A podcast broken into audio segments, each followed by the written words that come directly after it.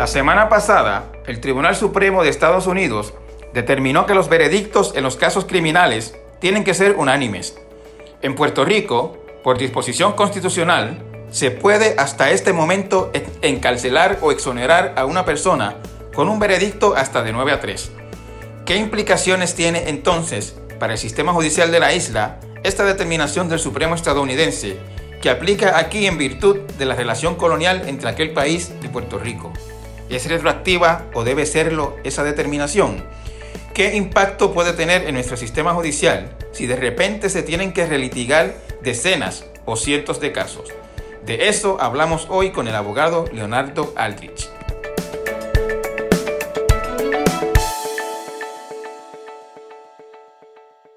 Saludos audiencia, bienvenidos a mi podcast eh, edición de hoy.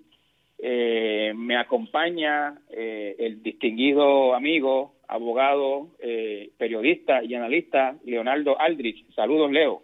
Saludos Benjamín, un placer estar aquí en este podcast contigo. Eh, audiencia, invité a Leo a mi podcast eh, eh, porque estuvimos él y yo en días recientes conversando sobre esta decisión del Tribunal eh, Supremo de Estados Unidos que obliga a que los veredictos en los casos criminales sean unánimes. Ese no era el caso en Puerto Rico, era el caso en casi todas las jurisdicciones de Estados Unidos ya, menos en Luisiana, Oregón, creo yo, y Puerto Rico eh, el, la, de, ahora en adelante, pues como ustedes saben, las decisiones del Tribunal Supremo de Estados Unidos aplican en Puerto Rico por ser un, territorio de Estados Unidos. Este, y de ahora en adelante, pues los juicios eh, criminales, eh, los, los veredictos tienen que ser unánimes. Eso aplica eh, veredictos de culpabilidad o de no culpabilidad. En caso de, de, de que el jurado no se ponga de acuerdo, pues se declara un juicio nulo en español, un mistrial en inglés eh, de eso, pues, obviamente Leo, que es abogado, sabe más que yo y vamos, vamos a hablar de eso con, con algún detalle en, en esta hora, eh, especialmente porque está sobre el tapete la posibilidad de que esto sea retroactivo, lo cual quiere decir que incontables eh, juicios que han terminado con veredictos no unánimes eh, en los pasados años, pues podrían tener que revisarse si, si prosperan algunas propuestas que están sobre la mesa. Eh, Leo, eh, para empezar, eh, ¿puedes explicarnos bien cuál, cuál fue el fundamento de la decisión del Tribunal Supremo de Estados Unidos y el origen? ¿Cuál fue el caso que la, que la motivó y cuál es el fundamento?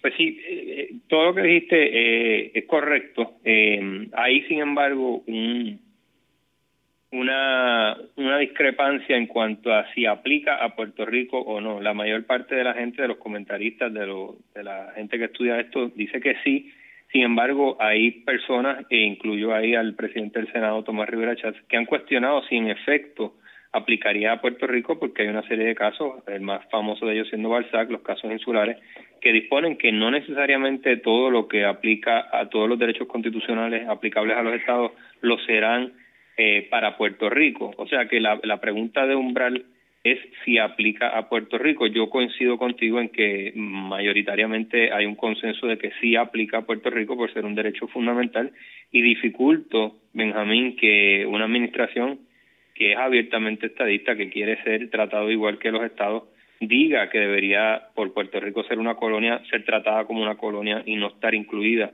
en esa en esa nueva eh, verdad capa de derechos individuales y civiles. Así que e, eso ese es el umbral, ¿verdad? Tenemos que, determinar si, si aplica a Puerto Rico o no. antes, de, antes de continuar, Leo, ¿cómo se sabe si aplica o no? ¿Qué, qué, qué, tiene que pasar?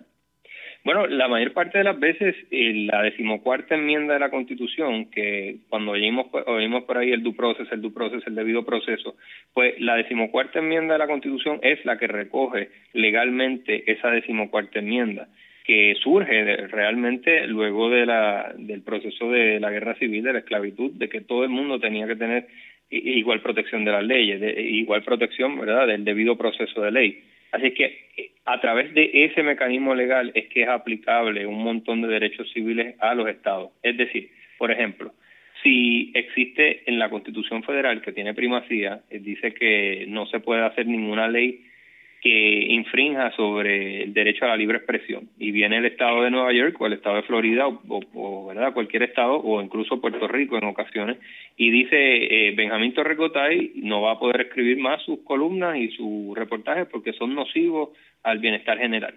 Pues si hicieran esa ley en Puerto Rico, el tri, ¿verdad? Por por vía de la Constitución Federal. Perdóname, perdóname, esto es un ejemplo, ¿sabes? Nadie, nadie lo toma en serio.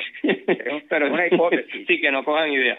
Eh, pero si sucediera esa idea alocada, ¿verdad? Si se fuera una ley, pues la decimocuarta enmienda es la que hace aplicable a Puerto Rico o a un estado, en el caso hipotético, haría la decimocuarta enmienda aplicable a ese estado el derecho federal. O sea, que el derecho federal tendría primacía y sería bajo la decimocuarta enmienda. Y eso fue fundamental durante la época de la lucha de los derechos civiles en los 60 y 70, que la integración de las escuelas, luego de, de, Brown versus Board of Education, se logra gracias a, los derechos federales y la aplicación a los estados a través de la decimocuarta enmienda. Así que es por ahí que sería aplicable este nuevo derecho fundamental reconocido por la Corte Suprema Federal a los estados y a mi juicio, y a juicio de la mayoría de las personas, a Puerto Rico.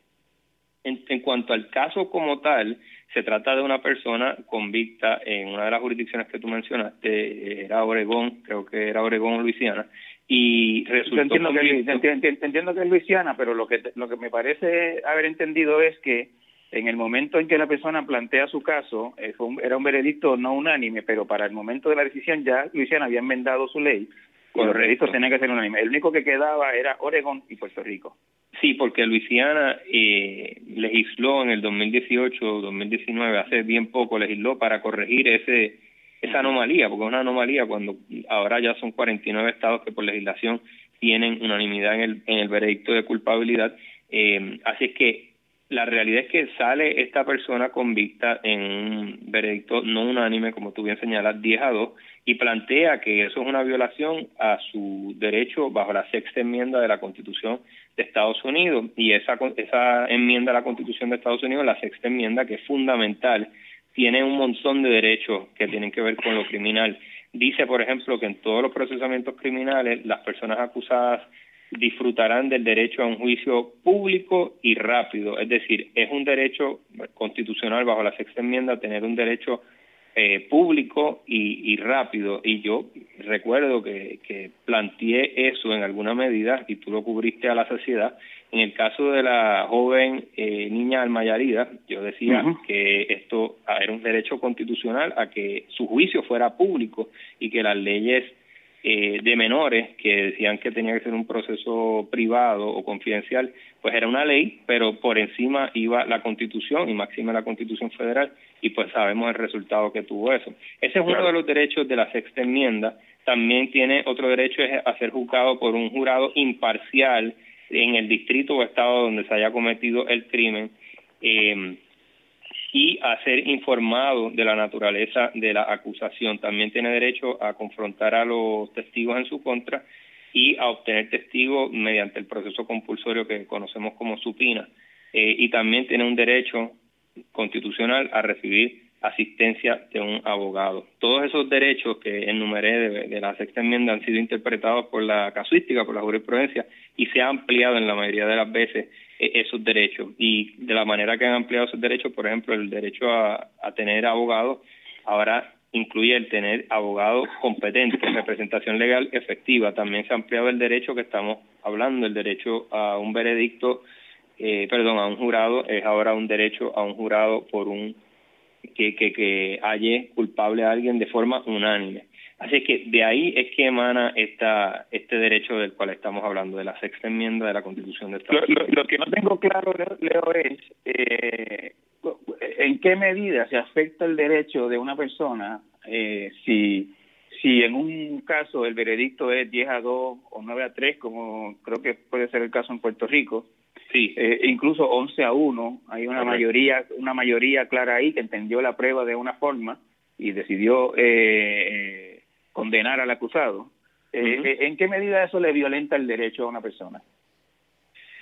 Bueno, la, la, la idea es, ¿verdad? La filosofía detrás de esto es que cuando un jurado de tus pares, cuando a, ti se te, se te está procesando criminalmente, el llegar a un veredicto de culpabilidad significa que tú, eh, la sociedad, te está eh, tildando como antisocial. Hiciste algo que violenta las normas básicas sociales, eres un antisocial y, y puede ser incluso privado de tu libertad en la mayor parte de las veces. Así que las protecciones para esa, ¿verdad? No es que vas a perder un dinero, no, vas no, no es que van a perder tu trabajo, es que vas a perder posiblemente tu libertad y las protecciones están en su máxima expresión, las protecciones de tener un juicio justo, de tener un abogado competente, todo eso se exacerba porque lo que está en juego es lo máximo, incluso podría ser hasta la vida.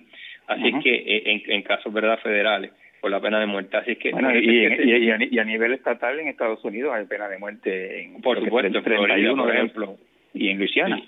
Sí, sí, sí, ciertamente. Eh, así que en esos casos, esa es la filosofía detrás, ¿verdad? Y ahí en tres ocasiones, estaba repasando antes de entrar al aire contigo, estaba repasando el caso de Ramos versus Luisiana y, y hace un recuento de que en 13 ocasiones previas el Tribunal Supremo, la Corte Suprema, ha dicho que ese derecho bajo la sexta enmienda tiene que ser unánime. Y si es bueno para el ámbito federal, pues ellos entienden que de nuevo, mediante la decimocuarta enmienda, como es un derecho fundamental que tiene, ¿verdad?, que, que, toca directamente la vida, la libertad de las personas, pues que debe ser extensivo a los estados. Ok, eh, está en el aire todavía, no sabemos cómo eso se va a aplicar en Puerto Rico, pero entiendo que el representante eh, Quiquito Meléndez eh, verbalizó su intención de presentar una, una pieza legislativa para, para que esto sea retroactivo. Eh, eso entiendo que se lo dijo a ustedes en, en, el, programa de análisis de Guapa Televisión. ¿Eso es correcto? En, Nación Z. Fue en Nación, Z. perdón. Y, y, y, lo que lo que dice Quiquito Meléndez, el representante, es, es que eh, realmente, Benjamín, aquí hace falta legislación y, y lo más fácil aquí sería legislación. ¿Por qué? Porque toda esta pregunta de si aplica a Puerto Rico o no, aunque sea, ¿verdad?, esté yendo hacia una dirección el consenso. Ah, esa pregunta está en el aire todavía. Y si es retroactivo o no, es otra pregunta que está en el aire, aunque de nuevo hay casuística que diría que no es retroactivo eh, y, y, que hay comentaristas y, y estudiosos muy serios en Puerto Rico que dicen que no es retroactivo. La verdad es que legisla y, y, además otra pregunta grande en términos de política pública y de legislación es la cuestión constitucional en Puerto Rico. Lo que exige la Constitución nuestra es que el veredicto sea de por lo menos nueve a tres. Así es que las tres preguntas grandes creo que son uno, aplica a Puerto Rico, dos, debe ser retroactivo y tres, si para legislar se necesita enmendar la Constitución. La primera, la, la, primera la discutimos y, me parece a mí que sí que debería aplicar a Puerto Rico y, y, que aplica a Puerto Rico, aunque hay uno, hay uno, verdad, hay unas personas que piensan que no necesariamente es así. La segunda es si debe ser retroactivo o no, pues la casuística, la jurisprudencia no es favorable necesariamente para los que piensan que debe ser retroactiva. Ahora, pese a ello, yo creo que la justicia dictaría que sí debe ser retroactivo y vuelvo a ese punto. Pero el tercer punto, que es la posible enmienda constitucional, eh, no hace falta, mi juicio, porque lo que dice la Constitución es que en un mínimo de nueve personas tienen que hallarte, hallarte culpable en un, procesamiento criminal y tú eres en efecto culpable. Ese es el mínimo que requiere la Constitución eh, puertorriqueña. Nada impide, no, eso no es el, el texto constitucional que dispone un mínimo, no es óbice para que la Asamblea Legislativa disponga de que debe ser unánime. Así es que ese es el primer paso que debe tomar la Asamblea Legislativa, es disponer que, que los jurados tienen que hallar culpable a alguien solamente de forma unánime. Ahora, el segundo... perdóname, Leo, hay una, hay, antes que siga, hay una duda que yo he tenido y que se me pasó a plantearte al principio. Esto es esto, aplica a todo delito o esto es delito grave o, pues el, el delito los delitos menos graves no tienen derecho a juicio por jurado. Los delitos menos graves solamente tienes una etapa de regla 6, ¿verdad? Al principio, si si se te haya culpable en regla 6, eh, pasa, perdón, no culpable, si se te haya causa en regla 6 en los delitos menos graves pasas directo a un juicio por eh, derecho, un juicio por tribunal de derecho, que es nada más y nada menos que un juez que decide si eres culpable. Sí, pero en, en, en, casos, en delitos graves, no violentos, qué sé yo, este, fraude, ese tipo de cosas, ¿eh, ¿aplica esta, esta disposición? Sí, no hace distinción. Cualquier tipo de delito grave tiene el derecho a un juicio por jurado y que el jurado haya a la persona eh, culpable, más allá de duda razonable, unánimemente unánimemente. O sea que el asesinato violento y el fraude de cuello blanco tienen ambos eh, el mismo, el, ¿verdad? Las personas que estén acusados, ambos tienen el mismo derecho a ir a un juicio por jurado y que ese jurado ahora halle a la persona culpable eh, unánimemente. Eh, Leonardo, hay una eh, este tema aquí que también me quisiera, me gustaría tocar contigo antes de llegar al tema de la retroactividad. Y es eh, cuando no hay unanimidad en ninguna de las dos direcciones, ni en no culpable o en culpable, eh, es un juicio nulo, ¿no? Y se tiene que volver a hacer el juicio. Correcto. Y eso, y eso entiendo, no sé si, si, si, cómo sería aquí, pero me parece que en algunas jurisdicciones hay un máximo de, lo que es dos o tres juicios. Si hay un si hay un tercer juicio con nulo, pues el, el culpable o el perdón, el, acusado este es liberado sin, sin, sin más carga. Eso es correcto.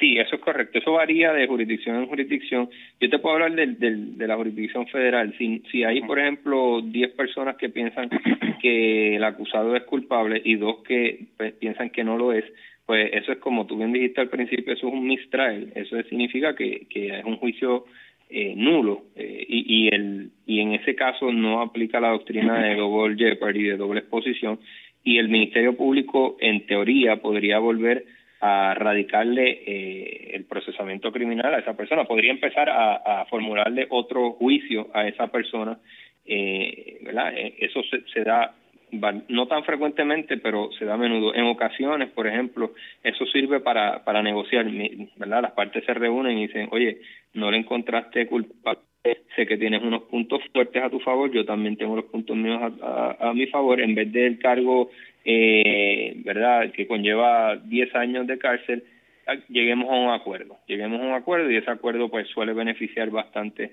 a la persona implicada y, y pues el, el gobierno puede buscar su, su convicción, su número. Así que e, ese, ese es el efecto práctico que muchas veces tiene un, un juicio que se Leo, y cuando, y cuando hay un acusado encarcelado sin fianza y hay un juicio nulo, eh, sale de la cárcel, permanece en la cárcel, si no tiene más cargos pendientes, ¿qué, qué, ocurre con ese acusado? Si no tiene más cargos pendientes, pues no hay necesidad para que, que permanezca en la cárcel porque, ¿verdad? Ya, ya ha sido, ya, ya ese proceso se dio, se llevó a cabo y no se le halló culpable, así que sale excepto que obviamente si se inicia el segundo procesamiento criminal y, y ahí eh, las mismas condiciones de fianza se, se mantienen en vigor, pues sí se tendría que quedar, sí tendría que permanecer eh, sumariado en esa, en ese, en ese escenario hipotético que están mencionando. Ok, entonces, eh, eh, después de unos segundos o del, del juicio, en en la federal, ¿cuántos juicios son? Pues mira, ese detalle no lo tengo a la mano, pero sé que eh, en varias jurisdicciones después son dos juicios máximos que, que, se dan que se, se pueden llevar a cabo y luego de eso pues la realidad es que no es justo, ¿verdad? Desde el término de vista de equidad someter a alguien siete, ocho veces a un procesamiento criminal porque simplemente eh, vas a agotar los recursos de esa persona y vas a dejarlo indefenso. Así que el, el, detalle de, de, las diferentes jurisdicciones, cuánto permiten, cuántos turnos al bate permiten, pues e, ese es el detalle, hay que revisarlo. Lo que sí te quería comentar, perdona, me, tenía, me ibas a decir algo. No, no, que, que a mí, este, me, me, lo habíamos hablado tú y yo fuera de, de, de del podcast. A mí me, me preocupa un poco que, por ejemplo, en, en un caso de, de, de jurado de 12 personas, pues eh, haya una preponderancia de evidencia de, en, de una hacia uno u otro lado, hacia la exoneración o hacia la o hacia la condena del acusado, que sea bien evidente que es inocente o bien evidente que es culpable y por una sola persona eh, que puede estar que puede ser obtusa o puede ser terca o puede ser, este, puede tener miedo, puede haber muchas razones por las que ese juicio entonces no llegue a, a buen término y se quede esa esa e, e, e, esa duda revoloteando sobre la persona que fue que fue acusada. ¿Qué, qué, qué, te parece a ti eso? Que es una preocupación válida la que tú tienes. Sin embargo, eh, y es una preocupación válida que tienen todos los actores del sistema de justicia criminal, porque uno le quiere, ¿verdad? Cuando va al, al se supone, la teoría detrás de, de, un juicio es que es la búsqueda de la verdad y, y, la verdad jurídica, porque la verdad jurídica es una muy distinta de la verdad periodística.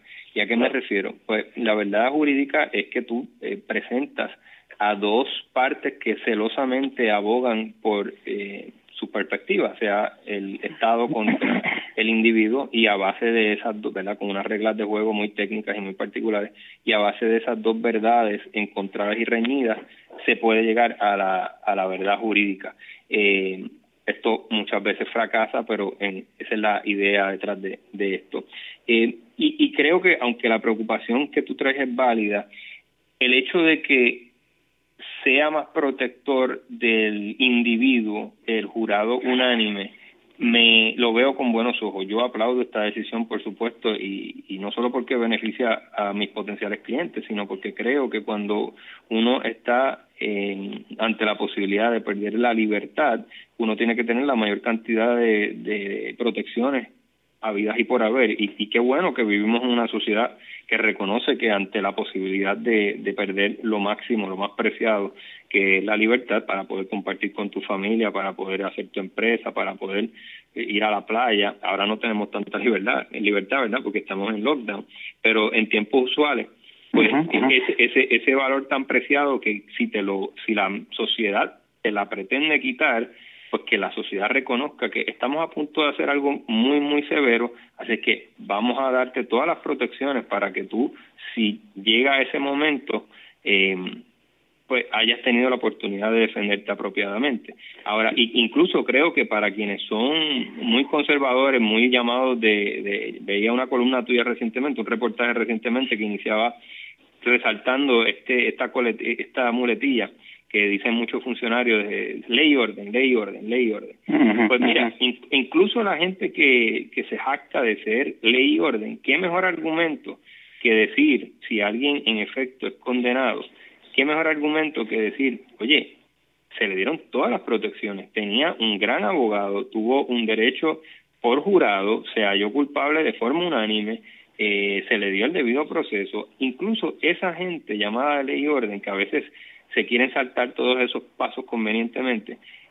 Esto es conveniente para ellos, para su discurso, porque no pueden alegar de que, ¿verdad?, de que alguien está eh, injustamente encarcelado porque se le dieron todas las protecciones. Yo creo que es importante que se le den todas las protecciones a las personas durante, antes y después del juicio. Y, y sabemos por, por, por reportajes que, que han salido en el Nuevo Día y en otros medios de y, y por el trabajo de Proyecto Inocencia, de muchas personas eh, que son inocentes, realmente inocentes y que están encarceladas.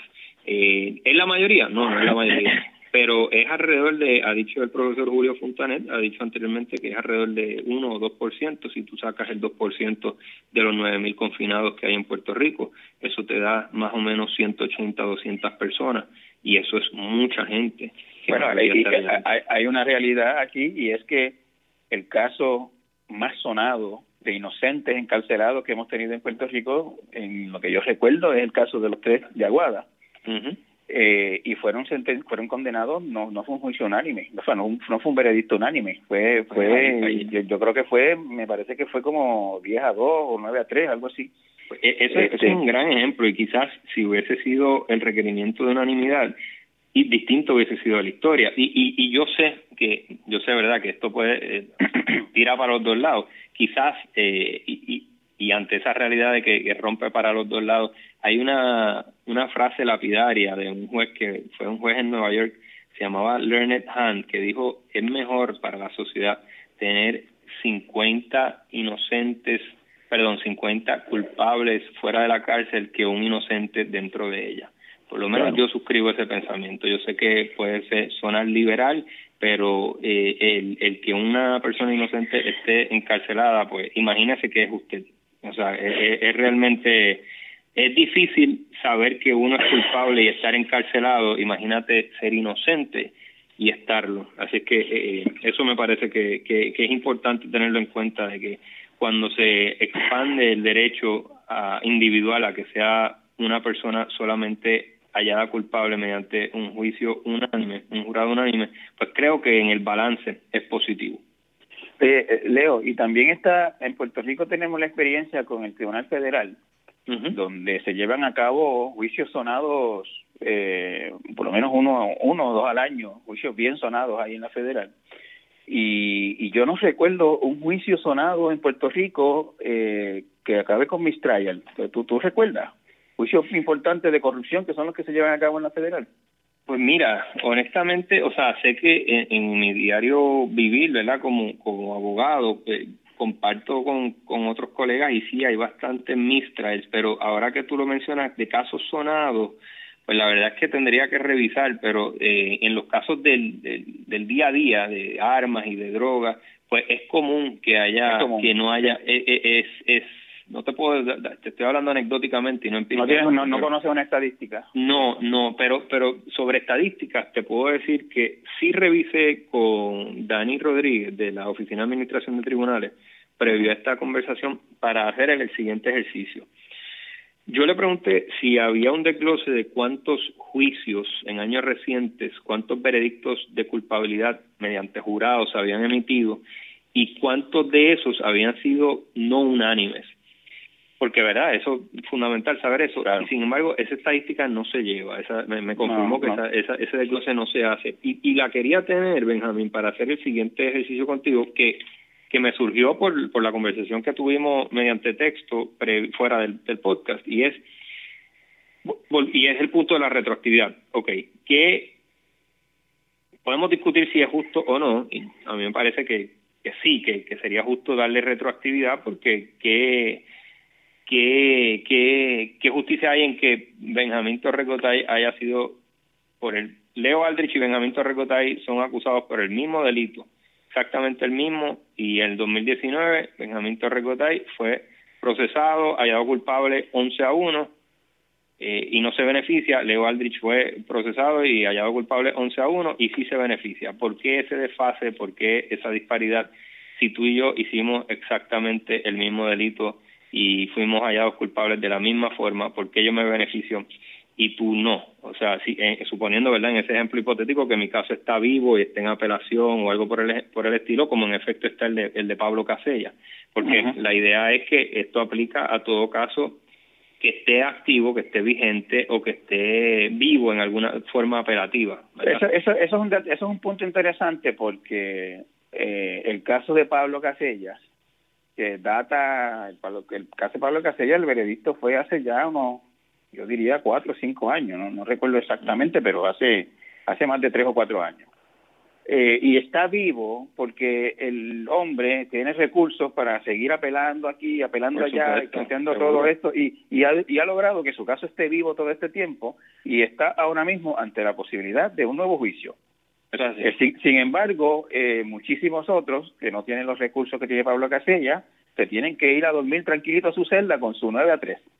Correcto. Este, y, te pregunto, eh, el caso que el, caso que ya es final y firme hoy, si, yo estoy preso por en, un, en un veredicto de 9 a 3 y tengo una, en las costillas 50 años de cárcel por un 9 a 3 y ya no, no tengo ningún proceso de apelación ahora mismo pendiente, eh, yo puedo llamar a un abogado y decir, apela tal cosa, apela tal cosa, y el caso vuelve a estar vivo y me puedo beneficiar, o si está cerrado en este momento, está cerrado. Es una gran pregunta. La respuesta del derecho positivo, es decir, de, lo que está planteado en este momento, es que el que tú eleves un planteamiento luego de que el caso es final y firme, es decir, un ataque colateral se le llama, eh, porque no recibiste representación legal adecuada o algo por el estilo, no hace que el caso mágicamente surja a la vida de nuevo, no, no, no, no, no lo equipara al ejemplo de Pablo Casella. Eh, en el ejemplo de Pablo Casella es, por ejemplo, llega el veredicto de culpabilidad y se agotan los remedios de apelar eh, ¿verdad? de pedir reconsideración el Tribunal de Primera Instancia, de recurrir al Tribunal de Apelaciones si necesario, pedir que sea eh, Ir, ir, por todas las etapas apelativas hasta llegar al Tribunal Supremo, incluso y, potencialmente al Tribunal Supremo Federal, como pasó en el caso de Sánchez Valle, que conocemos también que tuvo unas repercusiones políticas y penales.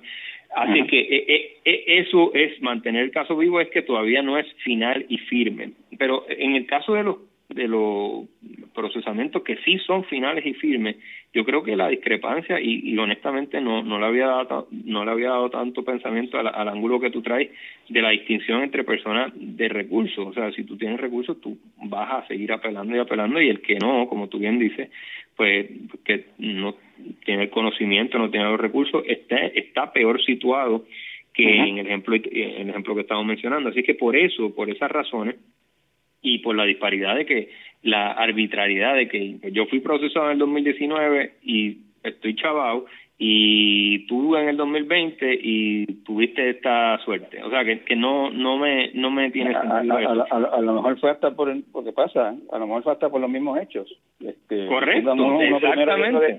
sí sí eso, eso es así podría haber sido por los mismos hechos tú tienes toda la razón este, y, sin embargo, ya el Departamento de Justicia anunció que su postura, adelantó que su postura era que esto es aplicable solamente a casos que no son finales y firmes. O sea, que, que aquellos que son finales y firmes, pues ya no les aplica esto. Y me dirán, ah, pero ¿por qué? Eso, Leo, tú acabas de decir que eso no es justo y, y tiene sentido esa, esa disparidad no tiene sentido que, que, permanezca. Y obviamente yo soy abogado y abogo por eso, y ese es activista casi, de que, de que tenga retroactividad. Pero como este podcast tiene una naturaleza periodística, también quiero presentar el, otro ángulo. Y el otro ángulo, que es el, probablemente el que eh, resalte el Departamento de Justicia, es que eh, tiene que haber una finalidad, eh, los procesos criminales deberían gozar de una finalidad que es lo justo para las víctimas que, eh, ¿verdad? Que, que puedan saber que, que el proceso una vez ah, llega un veredicto, se agotan los recursos apelativos, pues que, que, que tiene, hay una seguridad jurídica y que esa seguridad jurídica no puede tambalearse. Así que ese es el, el, el otro argumento, el contraargumento a mi planteamiento que muy probablemente... Perdóname, ¿qué, tú quieres decir, con, ¿qué tú quieres decir con seguridad jurídica? ¿Cuál es ¿A qué te refieres con eso? Bueno, que si, por ejemplo, eh, una víctima de un delito, pues quiere saber que el, el culpable eh, pues fue hallado culpable y que está extinguiendo una sentencia y que ahora torpedear ese resultado pues no es bueno para el sistema de justicia criminal.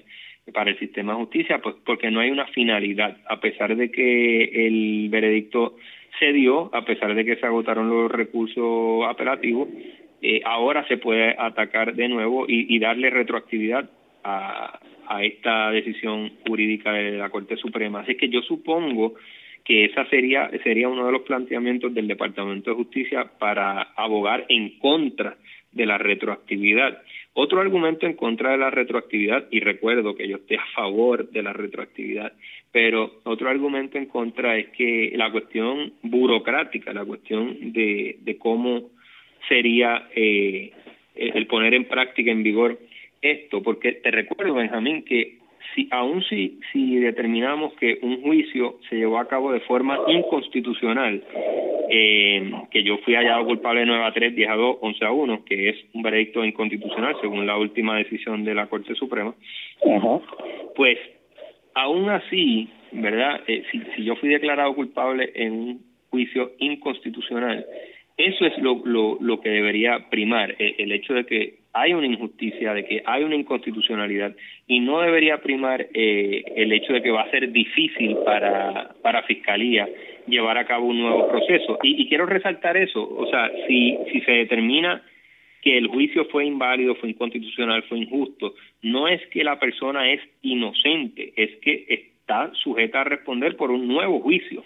Es decir, lo que pasó es que se le llevó a cabo un juicio inconstitucional y por ende debería ser juzgado nuevamente con los parámetros establecidos, de modo que tenga un juicio constitucional. ¿y, qué, ¿y, qué, hacemos, por ejemplo, con alguien que lleva 20 años preso por un veredicto no unánime y declaran que esta decisión pues tiene carácter retroactivo, se legisla para que sea retroactivo y esa persona 20 años después hay que hacerle un nuevo juicio, ya no hay testigos, los testigos se murieron, este eh, las víctimas, los familiares de las víctimas se les revuelve todo ese este de episodio doloroso. Eh, eh, es, es, complicado o sea juzgar 20 años después de nuevo este la evidencia a lo mejor ya no existe ¿sabes? es complicado es sumamente complicado es sumamente complicado y, y va a ser oneroso si es que en efecto se decide o a través del litigio o a través de la legislación que debe ser retroactivo, porque esto va a ser retroactivo únicamente si el Tribunal Supremo así lo decide en Puerto Rico o la Corte Suprema Federal en, en Washington. Eh, una de esas dos alternativas o una tercera, que la Asamblea Legislativa diga que va a ser retroactivo, pero con esta gobernadora yo lo dificulto muchísimo porque ella se jacta de que era fiscal y fiscal de mano dura. ella, es la, ella es este la ley y el bastante, y bastante mano dura. Ella es bastante. Por eso. Por eso.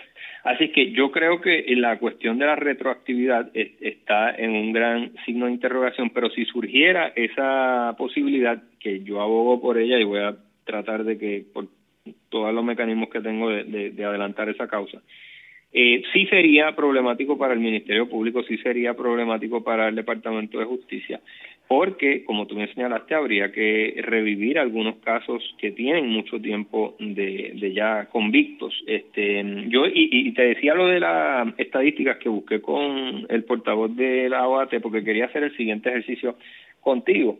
Hay nueve mil personas encarceladas en este momento. Eh, alrededor de mil son sumariados. E-, ese detalle lo busqué con, con el Departamento de Corrección. Así que quedan más o menos y estamos redondeando los números. Ah, perdóname, Leo, hay un hay un informe que prepara el Departamento de Corrección cada cierto tiempo que se llama el perfil del confinado. Ah, sí. Que lo, consigue, que lo consigues en, en Google facilito. este y que te da eh, yo no lo tengo fresco en la memoria ahora mismo porque yo cuando lo he buscado, lo he buscado por otras razones, por ejemplo, cuáles son delitos contra la propiedad, cuáles tenían problemas de adicción a drogas, cuáles terminaron la escuela, todo ese tipo de información está ahí. Pero también está cuáles son las sentencias y las condenas y por qué delitos. Y ahí puedes saber de esos 11 mil presos cuántos están cumpliendo una, una, este, unos 99 años por un asesinato en primer grado, que serían una como las cosas más, más graves. O sea, que, que eh, eh, es, no es información difícil de conseguir así, incluso con el gobierno cerrado. Claro, y, y, y yo hice el ejercicio, ¿verdad, abuelo pájaro? Son, no, son nueve mil personas ahora mismo que están confinadas, alrededor de mil son sumariados, es decir, que no han llegado a, simplemente están, a, sí, exacto, están aguardando o declararse culpable o ir a juicio. Así que ahí quedan... Ahí, ahí está, ahí está el, perdóname, ahí está el hombre que se robó las panas en Bayamón, que lo metieron preso. Sí. Este, sabe, hay de todo en la cárcel. Hay, hay, hay de todo. Eh, y, y ahí hay después de que le restas esos mil sumariados que esperan su, su día en corte, pues quedan alrededor de ocho mil. Y Benjamín, un detalle bien importante es que cada vez más el proceso criminal se resuelve en los casos a través de acuerdos. Y, y supongo que tú te has dado cuenta porque tú has cubierto tribunales. Cada vez se, se resuelven más casos a través de los llamados pliegos acusados, eh, perdón, acuerdos, eh, plea agreements en inglés, ¿verdad? Plea agreements es eh, acuerdos, un acuerdo de, de un preacuerdo de culpabilidad, correcto. Así que si tú consideras que alrededor de, y estas estadísticas habría que corroborarlas, si, si alrededor de 90% de los casos estatales se resuelven a través de acuerdos, te quedarían 10% de esos 8.000 que fueron a juicio eh, y fueron hallados culpables en un juicio. Son 800 más o menos. De esos 800 habría que ver eh, de los que fueron a juicio, cuántos fueron a juicio por jurado y cuántos fueron a juicio por tribunal de derecho. Luego, los que hayan sido por jurado, ese, ese, esa cantidad, tendrías que entonces determinar cuántos de esos fueron a, convictos por jurados no unánimes. Así que, la, es un ejercicio. Preocupación, La preocupación que yo tengo, que te la planteé en esa conversación de a la que hemos hecho referencia varias veces, que se forme un ataponamiento en las cortes y que lo más que me preocupa a mí es que se afecte el tiempo de recibir justicia de los que todavía están esperando, no, no de los que ya fueron juzgados este por ejemplo la, los familiares de de por, por, poner un ejemplo, ¿no? Los familiares de esta muchacha que mataron en Fajardo, en la Marina. Claro, de, el procesamiento de Jensen Medina. El de Jensen Medina es que si de momento cae, le caen al fiscal este 20 nuevos juicios por, por, por gente que estaba presa por veredicto no unánime, pues esa familia y ese, y esa persona, el, el tal Jensen, que necesita que se le haga justicia también, que se le exonere si fuera el caso, o se le, se le, se le condene, tenga su día en corte. Que gente así pues tenga que seguir esperando quién sabe cuánto tiempo, pero si, si por lo que tú me estás diciendo es probable que no haya esa avalancha de casos y eso sea bueno, no, no sé si la habría, pero, pero aún asumiendo tu preocupación, que de nuevo no me parece que es descabellada ni, ni, ni que ni, ni, hay por qué subestimarla, pero aún asumiendo como válida tu preocupación, no creo que riña o que deba ser un asunto maniqueo binario entre eso que tú planteas y el que se le provea justicia a quienes están adentro. Después de todo se llama el Departamento de Justicia, no se llama el Departamento de Procesamientos Criminales. Así que yo creo que habría que hacer un balance entre personas que están presas luego de haber sido convictos en un proceso criminal que la Corte Suprema Máxima de nuestro sistema, nos guste o no, ha dicho que fue un proceso inconstitucional, injusto, ilegal. Así es que, ¿por qué esa persona tiene que seguir presa si ya, si, si lo está mediante un proceso que la Corte Suprema ha determinado que es inconstitucional. Es, Leo, esa realidad. sí, y, y, si, y si se establece por ley, se legisla que esta decisión va a tener carácter retroactivo, eh, yo supongo que eso significaría que el día que la gobernadora o quien sea gobernador firme esa ley, eh, habría unas cuantas personas siendo escarcelados. Sí, sí, la verdad es que sí. Eh, es muy probable, es muy probable que ese sea el efecto práctico de, de, de eso. Y, y eso, obviamente, ahora estamos entrando en un campo que también tú y yo conocemos, eh, político, y eso ahí, ¿verdad? Vamos a hablar claro, eh, el, el, ser considerado tanto en Estados Unidos como en Puerto Rico débil ante el crimen, soft on crime, pues es un, es un gran un liability, ¿verdad? Bueno, no, es bueno políticamente. Nada más imagina que un titular que no sería incorrecto, eh, este, que diga, liberan hoy a, a 273 claro. convictos de asesinato o ex convictos de asesinato. Claro, y lo que tú este. me preguntaste anteriormente sobre si si se le podría mantener la fianza, pues en esos casos yo, yo supongo que habría habría que, que ir al tribunal y pedir que, se mantengan bajo fianza ciertas personas a quienes se les va a someter nuevos procesamientos criminales, pero la verdad es que el asunto burocrático técnico de cómo se llevaría a cabo, eh, hay formas de, de, de, trabajarlo, o sea, no, no es que sea algo intrabajable, algo que no sea manejable. Yo estoy seguro de que si todos los actores del sistema de justicia criminal se reúnen y se ponen de acuerdo, eh, tanto la OAT, ¿verdad?, que es la, el brazo administrativo de la rama judicial, como la Asamblea Legislativa, la Sociedad para la Asistencia Legal, que es la que más defiende eh, personas acusadas, eh, como el Departamento de Justicia, algo se podría hacer dirigido a, a que estas personas que fueron convictas sin juicios unánimes, sin jurados unánimes, tengan de nuevo su día en corte como, como verdad como debería ser. No estoy diciendo que así lo exija la ley, eh, es una cuestión aspiracional, una aspiración que uno tiene de vivir en una sociedad más justa. Eh, te quería comentar,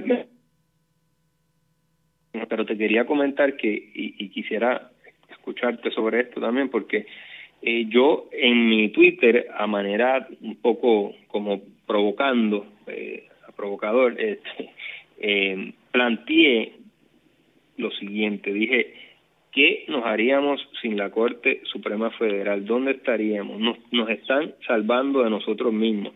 Y lo digo con toda la intención de provocar porque sé que tiene unas implicaciones eh, políticas y, y, y todo lo que tiene que ver con, con la colonia y esto, pero la realidad es que uno cuando tiene una forma de ver el mundo, una visión de, de vida liberal, pues uno dice, Oye, gracias a la Corte Suprema existen en Puerto Rico los derechos reproductivos de la mujer, existe la despenalización de que las personas del mismo sexo puedan tener relaciones eh, sexuales, porque antes eso estaba criminalizado, Eh, y existe la posibilidad de que las personas contraigan matrimonio del mismo sexo. Y, ahora perdóname, perdóname, y existe también el que se pueden interceptar llamadas telefónicas y la pena de muerte.